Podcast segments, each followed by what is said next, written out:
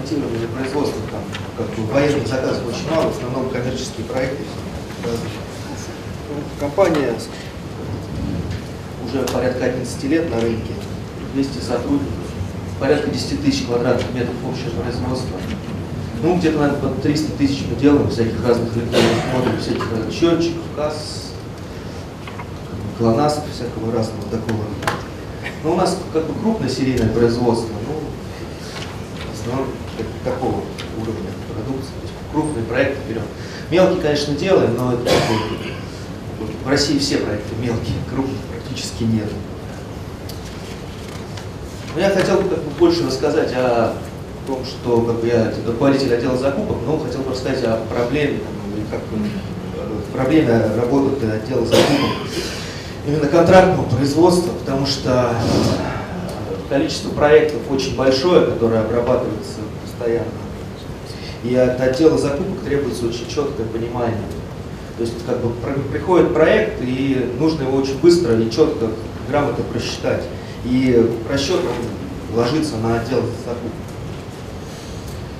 Так вот, тут э, в отделе закупок как очень важно, чтобы были не менеджеры, а как бы больше инженеры, потому что нужно предлагать конечнику какие-то замены. Склад, склад очень большой, потому что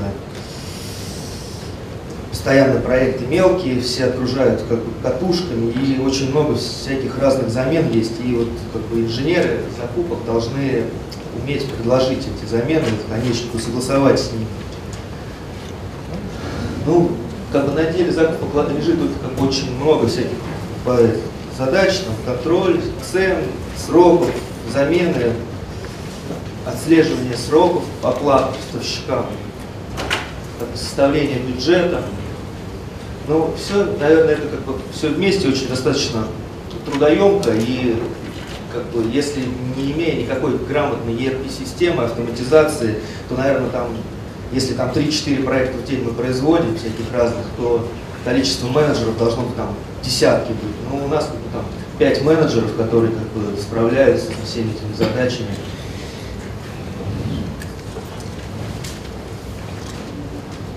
Тут проблемы основные как бы в том, что всякие проекты, они разные. То есть от как кассовой техники, коммуникации, космонавтика, автомобилка. И у, и у каждого вот направления вот этого есть а, свои определенные требования к проектам, условия, там, ну, специфика своя есть по каждому проекту. И в каждом, там, допустим, если какой-то там кассовой техники можно какой-то спокойно там конденсатор поменять, то там в космической уже так просто не поменяешь. И тут кажд, каждому проекту, каждому направлению отдел закупок должен четко понимать, что какая жесткость к требованию выполнения ТЗ. То есть, ну, вот это как раз возможность применения замен, порядок согласования, это, это все лежит на отделе закупок каталоге. И то есть, все это систематизировано и достаточно быстро проходит.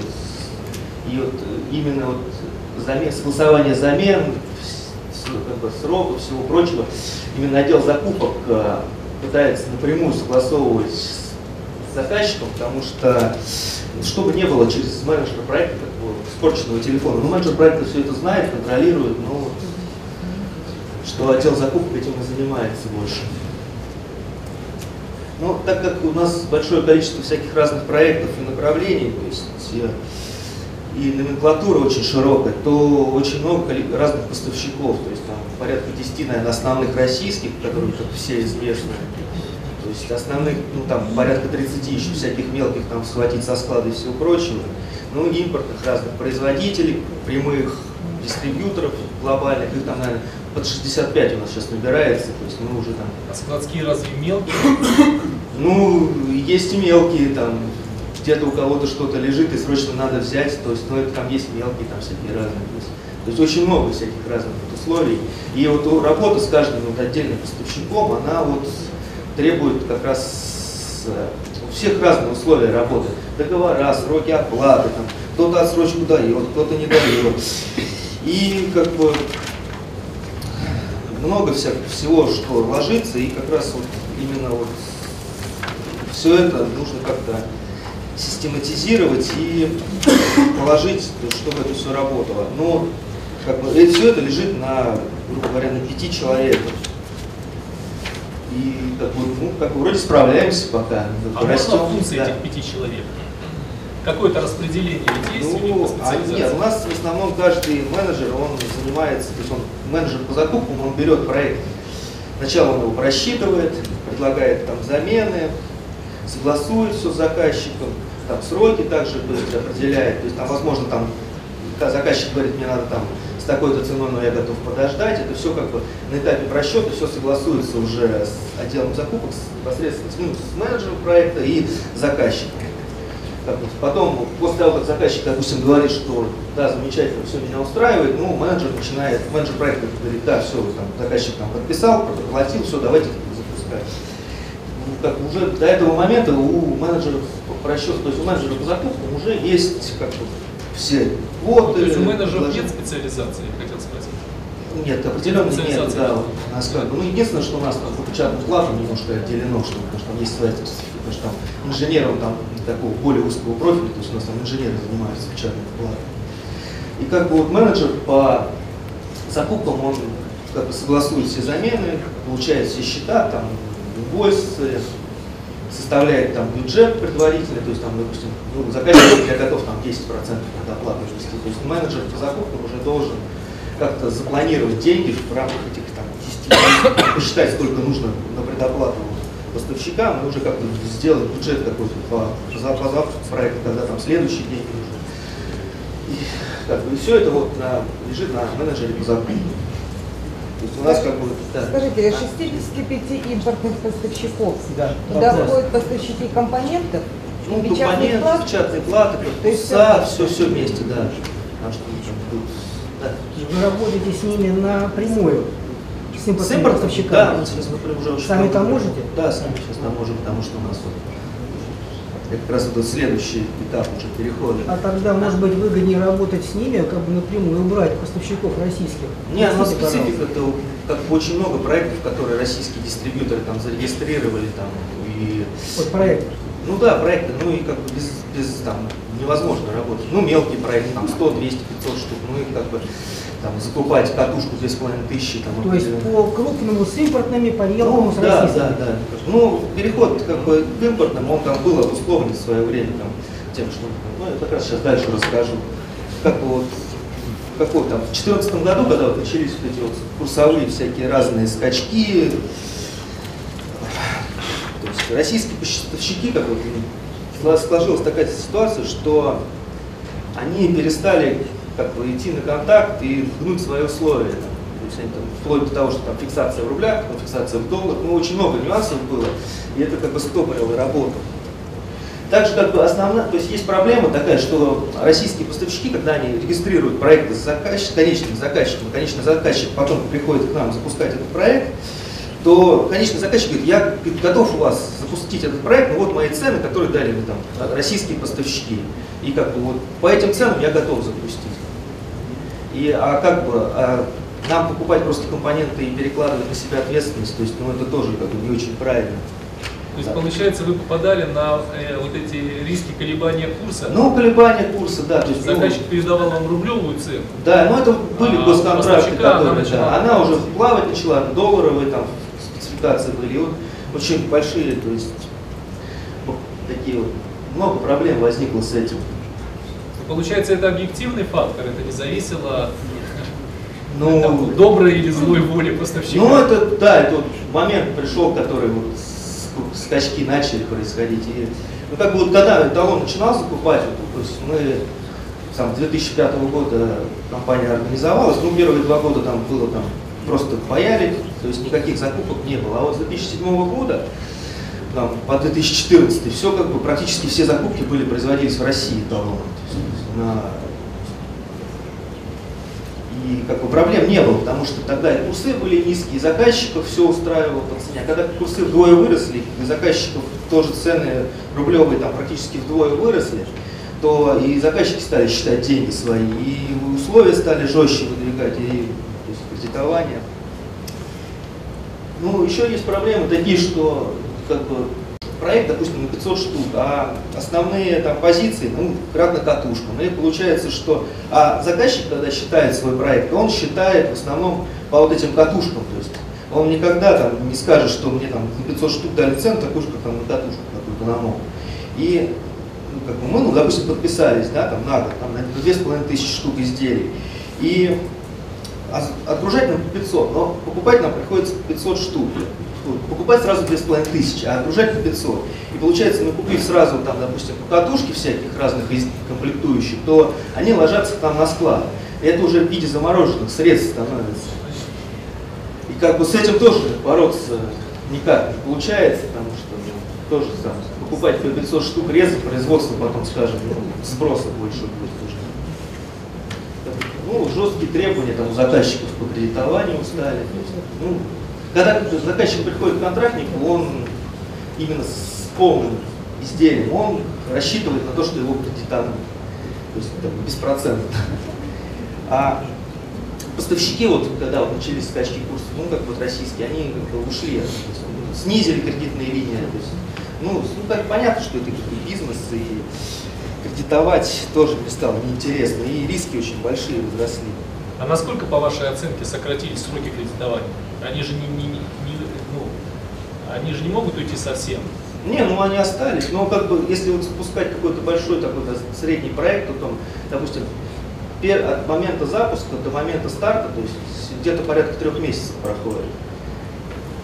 Причем с появкой проекта, допустим, мы стараемся не паять, там, если, допустим, заказчиком подписались на год, то мы стараемся там квартально выпускать, потому что там проект все равно мелкий. Ну, этот квартальный объем, там, ну, по СМТ спаиваем, ну, за за три дня. Бы Линии скоростные, а постоянные перезарядки, зарядки там каждый месяц этого проекта они ни к ничему хорошему не приводят.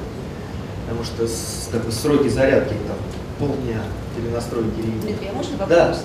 Вот вы говорите о том, что изменение, вот условно говоря, тогда курсовых вот этих разниц э, э, вас подвигло к тому, чтобы вы стали смотреть на, больше на э, покупку за рубежом. Ну, не, Ну, не только это. Ну, по сути, да, это все равно у вас осталось. И вопрос Да. к вам, что кредитование компаний зарубежных значительно лучше для вас, нежели чем в России? Ну, а сроки дольше стали. Срок, оказывается, то да. есть, и, и насколько, можно уточнить, вот насколько сроки за рубежом э, вас, э, ну, условно говоря, компании кредитуют больше, чем в России? Ну, на 2-3 месяца нас спокойно кредитуют. там. Ну, тут переход был не только этим вызван, переход еще был вызван там приходом к нам нескольких а, глобальных проектов, которые делались в Европе и в Китае. И как бы считать их с местными дистрибьюторами, ну, неправильно, потому что проекты были зарегистрированы у глобальных дистрибьюторов, и нам заказчики говорили, вот, вот эти проекты вот здесь, вот здесь, вот, и вот с этого у нас началось переход. Потому что у нас сейчас доля, то есть вот достаточно, есть несколько проектов, которые вот именно такие глобальные, мы их тут в России делаем. И то есть, доля российских проектов, она снизилась, вот этих вот мелких, которые там по 100, 200, 500 штук, они как бы не очень интересны с точки зрения производства. И То они очень фактически к вам планируют. сейчас приходит производство, которое раньше в Китае.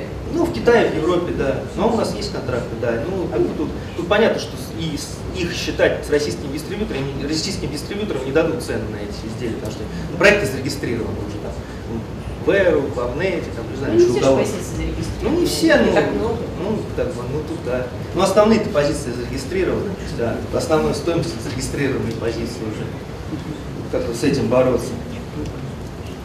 Ну, как еще что там произошло-то, как и по, по нашим вот, ощущениям вот, в 2014 году, когда все эти случаи, скачки. Ну, вот про фиксацию цен я уже говорил.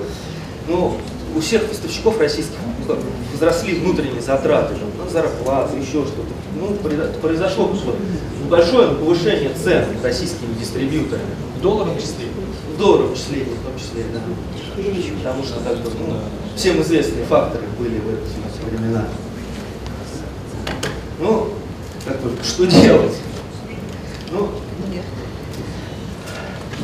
как бы, мы пытались договариваться, договаривались, ну, как бы достаточно сложно все это происходило, потому что, как бы, можно понять и поставщиков, потому что у них свои затраты, и как бы это их бизнес, продавать компоненты возить. А у нас бизнес как купить дешевле и заказчику дать правильную цену более и тоже что-то заработать. А зарабатывать стало не получаться на компонентах, потому что заказчик сказал, мы как бы не готовы покупать дороже, чем у нас там есть цены от локальных дистрибьюторов. И как бы вот тоже прекращение комплектования проектов и переходить на товарищеское сырье, ну это вообще утопия. Просто породило бы вообще конец отношений с всеми российскими поставщиками, ну, сказали бы все, что вы всех нас, как говоря, кинули и вообще бы все закончилось как бы. Также был такой достаточно большой провал да, завода именно по, по оборотным средствам, потому что стоимость производства, ну это максимум 10%, это уже там монтаж, пайка, тестирование, сборка, это там ну, максимум 10%, это от стоимости всего изделия. И а стоимость оборудования, она там, ни один заказчик не закладывает в российский производство стоимость оборудования и амортизацию. А оно достаточно большое, линии очень дорогие. То есть, там, за 5 лет она линия там, она выходит из строя и как бы нужно покупать новую, либо закрываться. А, то есть, и, как бы, и все деньги на линию, это не профита по компонентам берется. Ну, также, как если, то есть, если только товарищеские проекты, то это абсолютно неконтролируемый процесс производства, потому что заказчик сегодня привез, завтра не привез, завтра он сказал, что ему надо послезавтра, ему надо вчера. И как бы, это бы тоже бы вверх производство в полный хаос. То есть, когда вот планируется что-то, закупка даже, всегда понятно, что там, через 2-3 месяца будет там какой-то пул проектов, который там на месяц будет расписан, он будет бояться. И как бы российских поставщиков в тех условиях менять тоже было смысл менять, потому что у всех примерно одинаковая ситуация возникла. Это скачки курсов, и как, ну, ничему это не привело.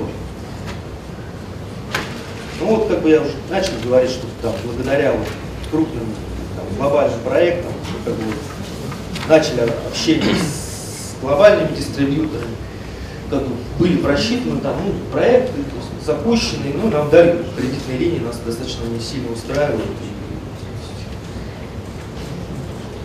Мы благодаря вот переходу на прямые закупки как бы достаточно гибки стали по цене, потому что когда есть там российский дистрибьютор, он всегда там, у него там затратная часть, она, мне кажется, выше на часть этих моментов. И деньги надо вовремя платить. Это тоже такой момент. Нам тоже не платят вовремя, потому что есть проекты, которые от момента запуска до момента первого получения денег проходят там 9 месяцев. Конечно. Можно вопрос? Да. Ваш бизнес, он растет, возможно, в связи с переходом вот тех контрактов, которые в Китае Да, растет. растет, Да. да? Мы даже сейчас новое производство запускаем. Эталон, Да, устойчивая. Да, мы, мы как бы из года в год, каждый, в каждый кризис эталон растет. Когда был там восьмой год кризис, эталон начал комплектовать проекты полностью все. Сейчас мы переориентировались на немного другие проекты. Вот за счет перехода, да? Да, за счет перехода на более, там, на, на более глобальные проекты, которые там, китайские, европейские, они как бы сподвигли нас к этому.